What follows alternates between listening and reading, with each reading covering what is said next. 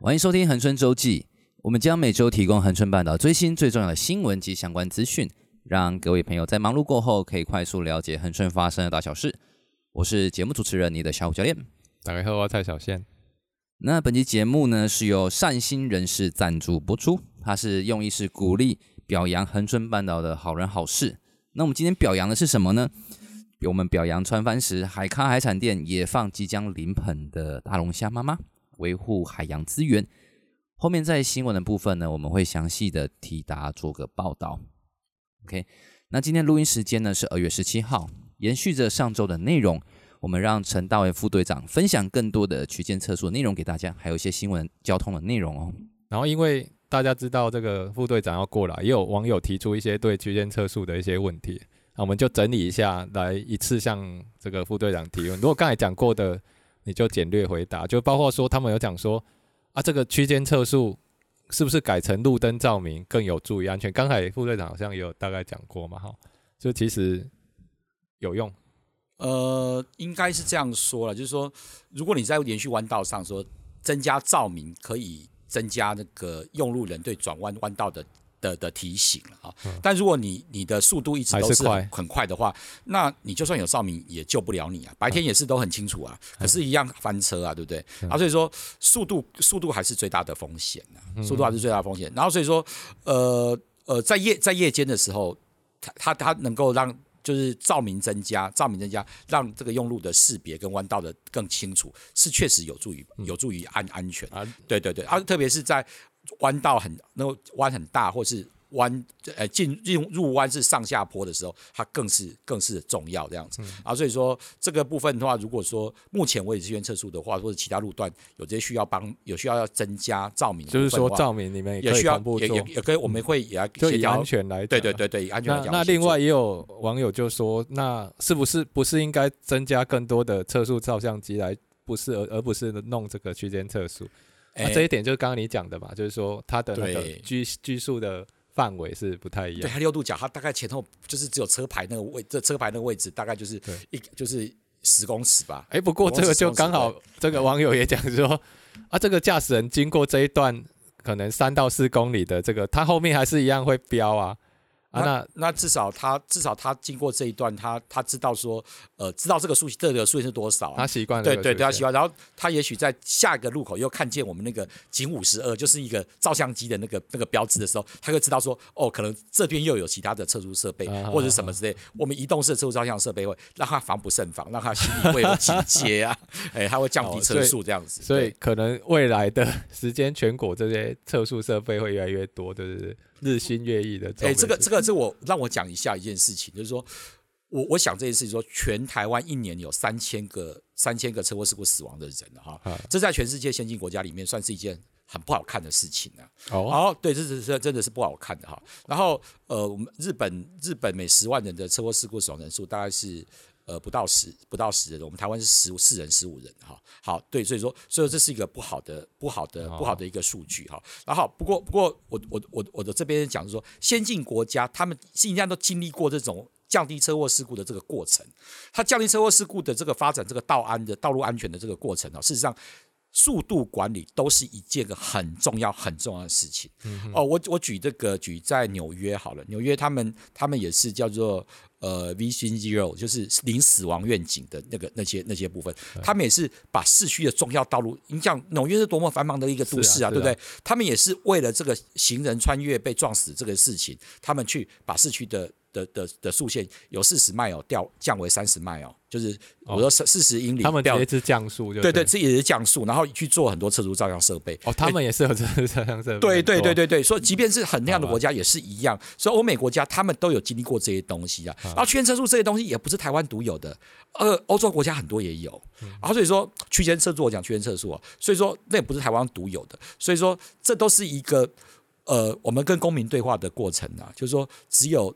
呃呃，大家理解，大家期待一个怎么样安全的社会，怎么将将来安全的社会，要一起为这个东西去努力了哈。我我我只能这样说。那当然，这个过程当中有一些人可能会被罚了，可能有些人会得到的感受不那么好，觉得我们做的不是那么的 OK。也许事实上都有检讨空间呐哈。就是说，我们在下次再再擘画这个事情，在选择路段的时候，或者是在或者在道路的设计、车种的速限。好，比如说这个车比较好，这个它可以有比较好的速限或怎么样的，对对对定速的或怎么样之类的，或者说我不晓得可能有其他更好的管理方式，我不知道。但是这大家都是在一个一个不断在进步的过程当中，是但是追唯一追求的目的都是一样，降低伤亡的结果。好，那关于这个区间测速，我们也了解一下，就是说如果它超过的话，它是罚多少？呃，就是呃，就是最低就是一千六百块，它也是超速的，对对，超速跟一般的超速的那对对对对对是一样，一千六百块。OK，好，那区间测速的部分我们就大概到这边，然后接着我们来关心一下，既然讲到说台湾的这个车祸死伤人数那么高，那我了解一下，听说屏东车祸死伤人数是全国第三，哎，对我们是。应该说，正确的说法是每十万人的车祸事故死伤人数是全国第三高啦。然后其他第前两名我就不方便讲，两个直辖市的哈。是对，然后呃，但是但是我大概要解释一下说，说这个这个算法是。呃，在屏东县所有的车祸事故事事故的件数哈，当做分子啊哈，然后分母呢哈，是我们屏东县的在籍人口，就是涉及在屏东，也就是说外面来的人口车祸也算屏东就对。对对对对对，那游客多就会比较吃一点亏了。对，我们刚刚有说了嘛，在恒春半岛的所有车祸事故，外籍哦，就是不是设籍在恒，不是设籍在恒春的这些人占了一半呐，占了一半啊，所以说，如果说如果说单纯来看。看这个车祸事故，要评价一个地区的一个车祸事故的伤亡风险的话，我们建议是用延车公里数，就是说，呃，开了多一部车开了多少距离这样子哈，每十万延车公里数发生多少件车祸，就是评估你你一部车子开了十万公里，你会发生多少件车祸事故？这样来看这个事来来看这个地区的事故风险的话，会比较比较比较公平呐。然后，因为我们屏东县呃在人口比较少。好，但是我们的经济活动主要都是观光嘛，啊、嗯，观光，然后所以说很多外很多别人就过来，甚至去台东也会经过屏东啊，嗯、他们在屏东的这个旅里里程数也很很长啊，对不对？然后所以说就会增加了我们曝光，增加我们曝光量，增加我们的这个行车风险，也算是不白之冤。那那我们自己算自己好，屏东死亡数最高的这个死亡。这个车祸的样态是什么样的状况？哦，我们屏东县车祸事故死亡的呃主要的几个哈，主要几个大概是，当然这个第一个就是未注意车辆状况了。这个是大概车祸他都会写这一条。那第二是什么？对，对他写这条大概就是他跟速度有关，大概跟速度、哦、这个大概都跟反应对对反应来不及才会造成这样子。对，好、然后然后第二个第二个大概大概就是就是这个什么？这个就是呃自撞啦，未遵未遵守。自撞大概十十几趴了，自撞呃自撞车祸事故，自撞车祸事故大概十七趴十八趴这样。然后另外就是另外就是另外就是未遵守号志闯红灯的，然后还有酒驾的这样。酒驾排第几啊？酒驾酒驾我们去年的死亡人数里面，酒驾应该是第四还是第五？那也算高吗？算高。台湾但是台湾呢？不过以台湾而言的话，我们去年是降低的比例算是降很多的啦，在在全国各县市里面降比较多的，就是说酒驾这个行为真的是被大家。真的比较认真去思考，比较唾唾弃了，比较唾弃他。啊。不过这边要提醒哦，嗯、这边要提醒就是说，在全屏东县是。酒驾酒驾死亡的人占十三趴，十三 percent，就酒驾几乎都挂。不是酒驾多挂，应该说酒驾死亡的屏东一百个人的死亡里面有十三个人是是酒是原因是酒驾这样子。你们有进一步分析说，那哪一个乡镇最会喝啊？不是啊，哪一个乡镇酒驾最多？我现在要说恒春半岛，真的吗？呃，我要说恒春半岛的酒驾的死亡人数占三十二趴，那就是屏东县的三成诶、欸，就是对屏东县接近屏东县的二两倍多。可是我们人口并没有那么多，二点五倍，对对对对，人口没有那么多，就是说，呃，对，就是我们的我们过去三年，呃，恒春半岛。等一下，等一下，这个这个有时候不公平，会不会喝的是外面的人啊？还是这个只算我们在籍人口啊？呃，没有算，就是算在平在恒春。呃，恒春半岛发生的的，所以说也有可能是外外籍的男子平和，没错啦。但是只可能他他可能是，是相对还是有点对相对的，就是说他可能这边很放松啊，或者见警率不高或怎么样之类的，他可能就会觉得说这边可以喝喝酒开车这样，或是或是怎么样。然后就是说这个这个部分，我们也会要求我们恒春分局来加强这个 这个这个酒驾的取缔哦。现在才要喝春酒，你就这么扫兴，对不对？对，可以喝春酒，怎么不可以喝春酒？但是不要喝酒开车了，喝酒之后就不要开车，或者说出出门的时候要请人家载你这样子。嗯嗯嗯。那大家也蛮关心，最近恒春半岛出现了一些科技执法，我知道在屏东市其实很多。那这个最近大家也很关注这个科技执法的，它到底是什么样的一个设备啊？做什么？呃，科技执法大概就是，呃，就是说我们最传统的科技执法就是我们的测速照相嘛，就定点的测速照相嘛，那也算一种。对，它是用它用它用那个雷达，呃呃那个那个那个杜普勒的效应去去检测那个速度嘛，这是拍一张一张的。然后闯红灯也是也是执法，就是人对对人只要不要人不要去去。去不是远景去直接执行的这样子，我们都算科技执法了。然后另外还有就是我们知道刚才知道违规停车嘛，违规停车我们现在有那个摄影机，它可以在进入这个地方停车停住之后，违规停车的地方停住之后，它就跟你拍一张照片，然后每每一分钟再拍一张，每一分钟再拍一张，三分满三分钟之后，我们实际上是一分零五秒拍一张了，我们到三分十五秒或是三分三十秒之后，你还在还没有离开，没有移动，那我就我就把你。我就把你拍成进入了第一张、第二张，一分钟一张，第二张、第三张，总共四张，把它做个小框框。所以当然是要有人去判读，还是电脑也可以自己判读？电脑就会把这个东西 catch 给我们，然后我们人只要确认这个车子没有移动，然后那个时间跟地点都是符合的，那我们就把这单开出来。啊，还有什么项目？它这个哦，还有哦，还有还有听说什么？穿越双白，哎，这个跨越双白现在是什么压线？红灯压线什么都有、啊。对，事实上我们是比较比较倾向是像那些闯红灯的啦，就是说，比如说这个路口是左转保护事项，你只能你你有些主要是只能直行，你不能左转的时候，你还红灯左转。对。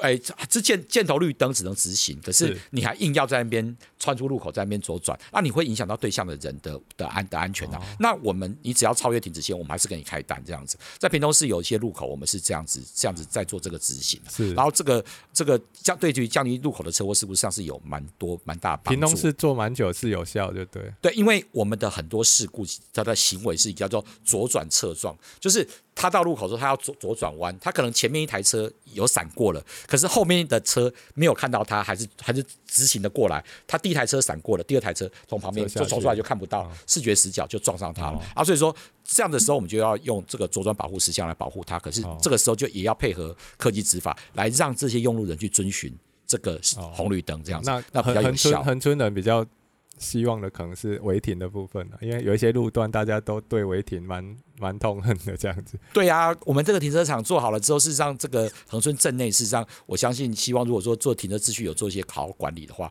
我相信会有不容易不一样的这个市政的这个的容貌。所以现在有规定每一个警分局要设置多少个科技执法吗？还是没有没有没有，这是分局他们依据他们辖区的的状况来来来特性来，我们来协助他了。然后因为这些大部分的经费都还是中央补助给我们的了，哦、我们我们有中央补助，对对，我们都是我们都我们要写计划去跟。中央争取了哦，大概是这样子。然后呃，去年中央就有特别的拨了十套的那个呃科技执入口的多功能科技执法给我们这样子。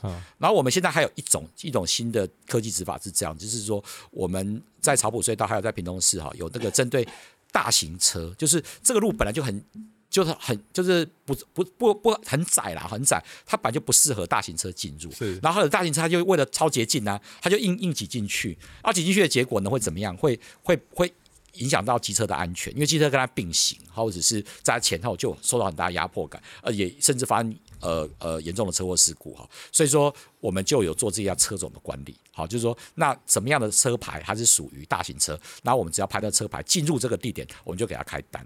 哦，也有车种管理这样子，它也是属于科技执法的一种，对。然后事实上，我们下一个阶段也许会在砂石车管理，自己刷九八七哈。哦，好，那是平北比较对平北那些砂石车，他去他去走村庄里面的道路，村庄版就禁止行驶，然后他又硬硬去走，那我们也想用科技执法来管理它。好好好好，那另外，那我们就穿插一个网友提问到恒春这边的了，嗯，他们提到说我们的这个省道台二十六线，我们有一个很奇怪的，就是这个。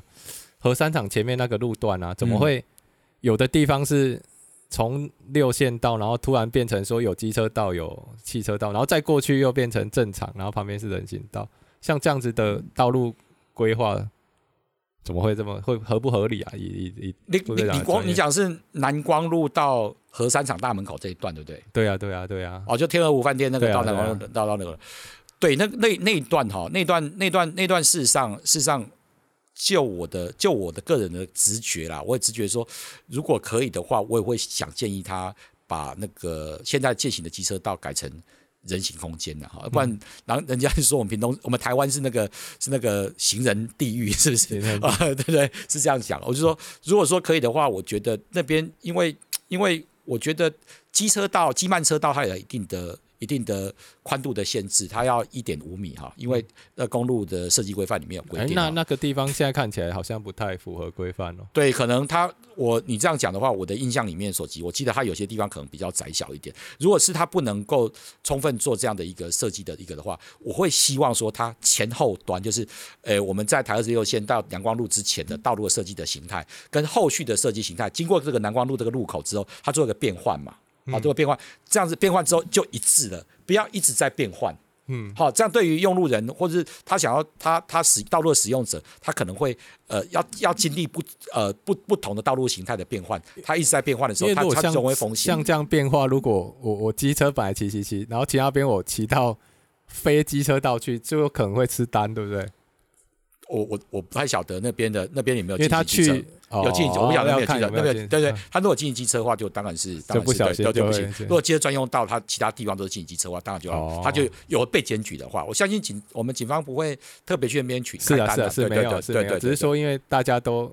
觉得也有外地的这个这个这个部分，这部分我们会跟公路总局要讨论的。我们会这个这个部分，我想这是一个这是一个很好的很好的一个意见呐。哈，我觉得这个这部分我们去，因为我刚才有提到嘛，就是说这个设计规范里面就有规定，这个对于对于那个机车道机慢车道的净宽的一个规定。是啊，如果说它不符合规定的话，那当然我们要去做一些修正啊，或者是要做一些调整。然后当然就是说，如果那边是刚好是有公车停靠啦，有上下车的地方的话，那应该有一些人行空间来做停驻，还安全。要不然你说行人跟机车放在一起，我觉得这是有这是有风险的，是就是对，就是尤其是对啊，就是这样子。所以说我我会我会我会给公路总局建议啦，哎、嗯，我建议说看是不是能做一些调整，让让这个这个更合理这样子。嗯、好，最后我们来问个轻松的。我听说大家都很常看到这个红绿灯上面有一个红小红人，一个小绿人，听说是。副队长这边当年的一个构想是不是？呃、欸，这个这样子讲讲，就是屏东应该完整说法是屏东的屏东有一个求婚小绿人呐，那大概是求婚小绿人跟一个跟一个怀孕小绿人，是怀孕是就是我就是我那个构图是我我我我我我发想的啦，我发想的，然后呃。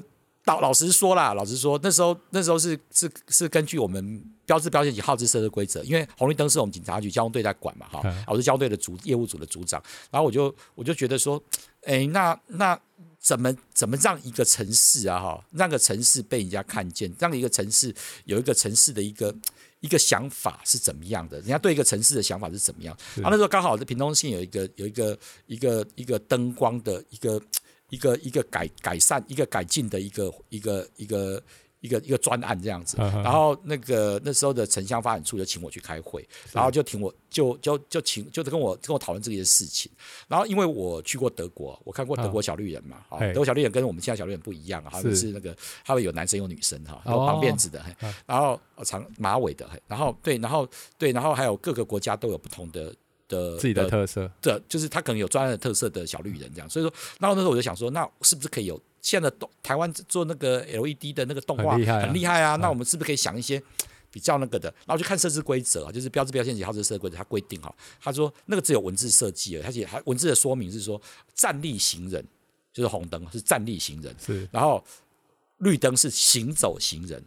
然后，做台北市有行有动画的行人嘛，就是他可以走。最早他做那个会走路的那个动画行人，啊，各线都都相同。可是他就没有规定说那个那个那个行人的样子是什么样嘛？可是他只有个图例啊，就是例子的例图例哈。然后所以说想说，那我可以来发想一下，是不是可以创造一点不一样的一个一个一个城市的的的印象，或者城镇原的的特特色跟元元素这样子。然后我想，我想只有什么东西让人家可以看见？那时候我就想说，呃，爱吧。就是说，就是呃，前可能觉得很怂啊，对不对？可是我是认为说，我是认为说，呃呃，让交通这件事情上面有爱，你才可能为爱而安全呢、啊。嗯，好，如果你你能够经常为你想到你的家人，想你的家人。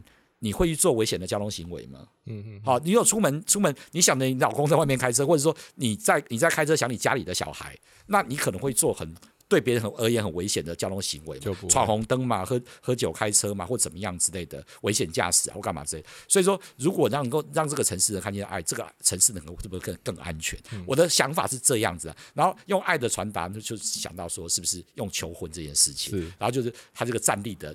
单膝跪地的个求婚这样子，嗯、啊，所以说后来后来后来大家还蛮认同的，然后后来去坎城设计节比赛这样子，然后然后就是觉得说还不错啊，就是说在年轻的时候，在有那个就是有创意的时候，去想一些哦，能够让这个城市有更多好的元素被人家所看见。当然，我觉得与有荣焉呐，真的嘿，是哦，所以看得出来副队长对交通很有非常有多的愿景。那最后，我们就请副队长来讲一下这个交通对你的人生来讲，一句话来总结一下。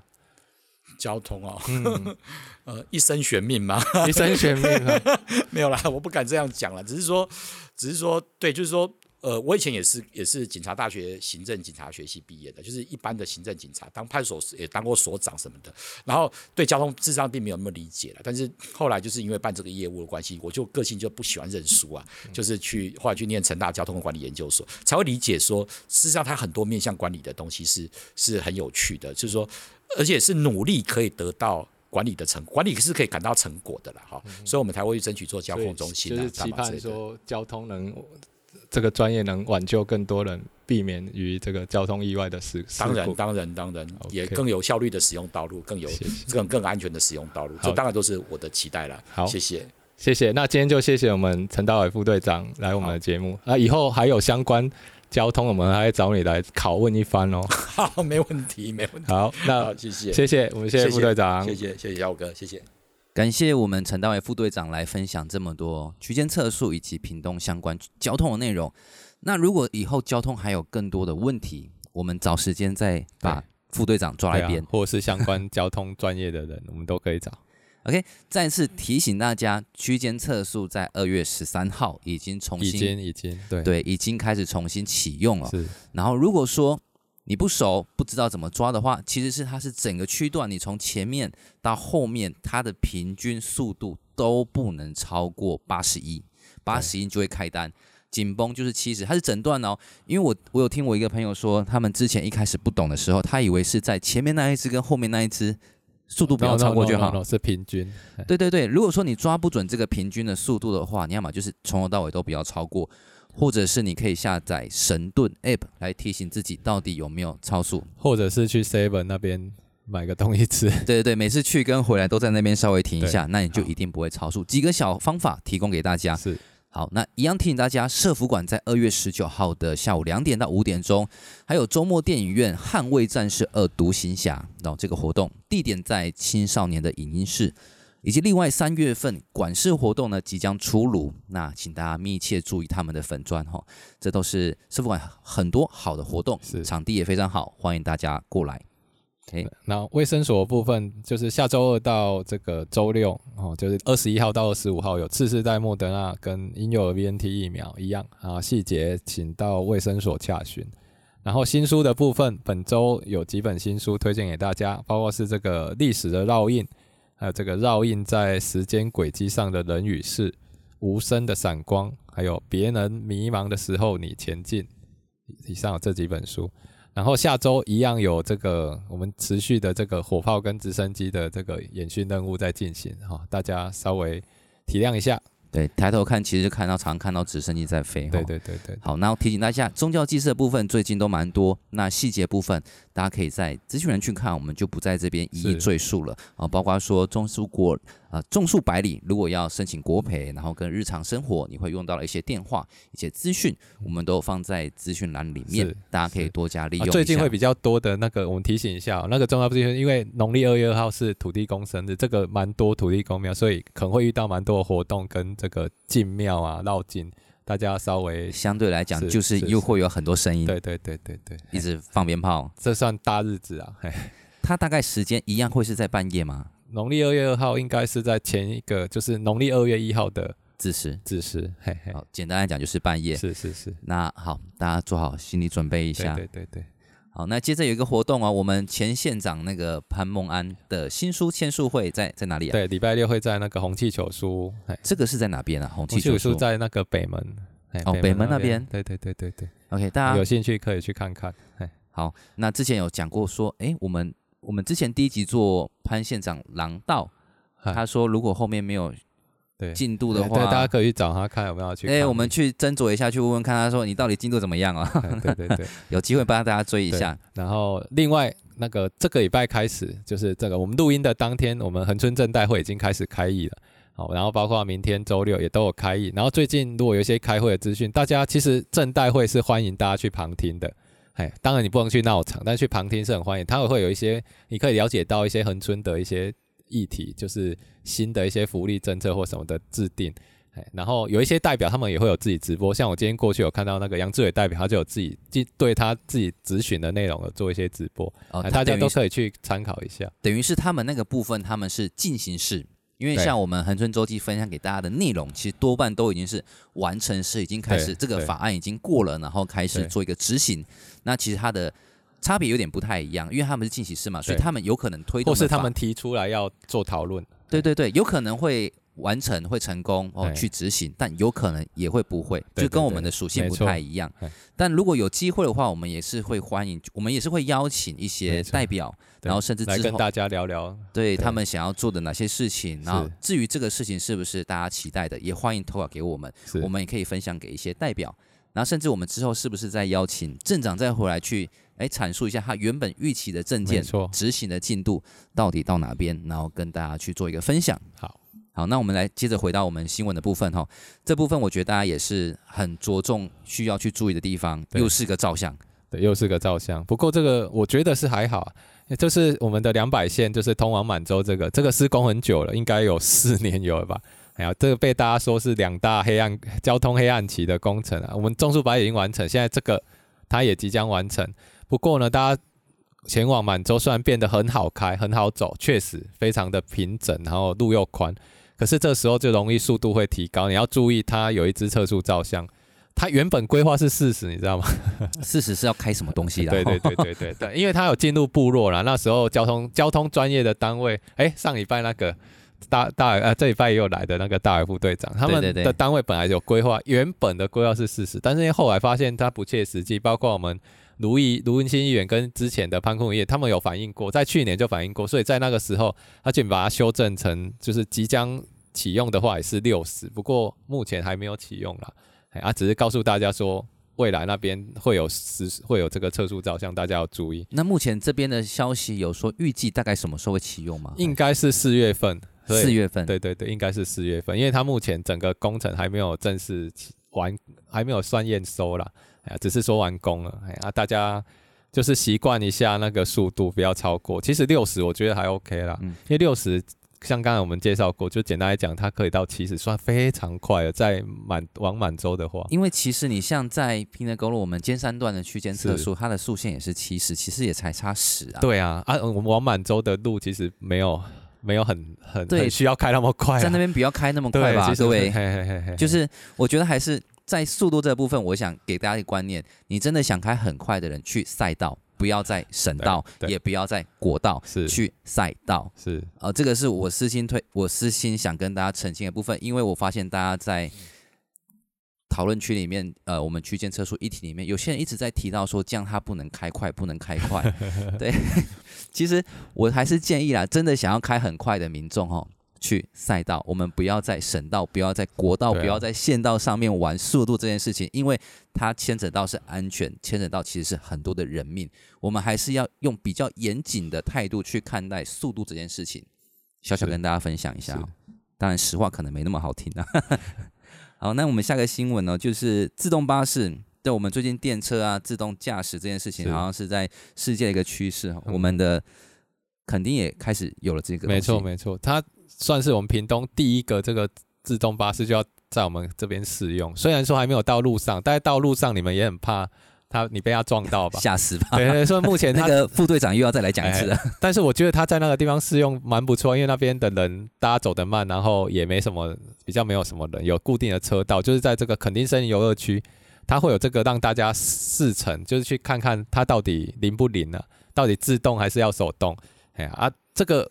赶快跟大家讲这个讯息，就是说他在二十二号到二月二十二到三月七号，他为期两周，他用预约，只要预约就免费搭乘，哦，但是他每个班次只有开放六个游客，你不要揪团揪一个十个，你要分两次做啊，但是。大家敢不敢做还是一个问题啊，因为就像一开始特斯拉开放自动驾驶的时候，大家也是会抖抖的。那突然现在这个这是蛮新鲜的体验啊。对，但是你要我去的话，我好像也是会抖一抖，但是我又想尝试，因为其实离我家很近，因为我家走过去大概五分钟就到了。对对对，好像有机会可以。要注意一下，它的预约是你要在搭乘日的前三天的下午五点。哎呀，你有这个相关的须知，我们会放在资讯栏，它有预约电话。哎，你也可以上那个屏东县政府的交通旅游处网站去去查询。哎呀，我觉得如果有空，真的可以去试试看，我也会去看看，对吧？自动驾驶没有司机，他自己。宪哥必须去的吧？必须的，必须。对对对对。呃，下个是我们前面感受的那个感谢的那个善心人士，他是嗯，如果今天在最近在半岛应该有看到宪哥有贴这个新闻哈，哇，这个新闻让我蛮惊讶，他的。点阅率超过十万了哦，十万哦，十万了。对，你看本恒春周记多羡慕这个数字 哇！对我们目前呃，应该算是流量在七八千哦。其实如果我们今天大家喜欢我们的内容，欢迎就是也拜托帮我们分享一下。我最近的小小目标是。一万我就很满足了，因为我们恒春人口毕竟也才五万，五万里面有一万有看过我们节目，其实我真的就很开心，也是仰赖大家支持啊。我们继续做下去，对，但是还是要回到这个新闻部分，先跟大家聊一下。他他是一个在传恩市那边一个叫海咖海产店，就我们前面有表扬的善心人士部分。他这个他买了这个龙虾的时候，他可能才刚受孕，他没有注意，然后没想到他放在缸子里面，越放这个小孩越来越不对劲，小孩越来越大了。然后他他就没有办法把它卖出去，他觉得这个是个孕妇啊，他怎么舍得那个？但是他又非常的大，我们用这个龙虾两来算的话，它大概市价超过一万五千块。哇！然后他因为他是孕妇，他就决定把它带到一个秘密海边，就把它放生了。但宪哥不是有拍吗？那不秘密了，你知道了，完蛋了！如果出什么事，就是你了，你知道吗？就是、我抓那个他的儿子回来是不是？对啊，这蛮难得的，因为不少钱呢。简单来讲就是。啊、呃，他不缺钱，跟钱过不去嘛？哎，是这样、呃，不是他才刚开哎，听说他也是很心痛，但是他觉得他他如果把他载下去，他过不去那一关啊。哎呀，好，大家如果觉得他这件事情做得很好的话，去用新台币教训他，对啊，去鼓励他，鼓励一下，对啊，哎，也希望更多，因为过去我们也也曾经采访过很多像这样海产店，他们其实很小龙虾，他们也不抓。我觉得慢慢的，我们当地的这些业者如果有这样的观念，都很好，因为该吃的东西我们吃，但是。就它过小，或者是它就明明就可以生产更多，我们就放他们一条生路，让他们就是在成长期间还是可以好好去成长。是，但感觉好像在收割的感觉，成长完收割。好，没关系，这个都是目前的状况，那我们分享给大家。是。那如果你有更多新闻的话，记得分享给我们。那以上呢，就是本这周的恒春周记的内容。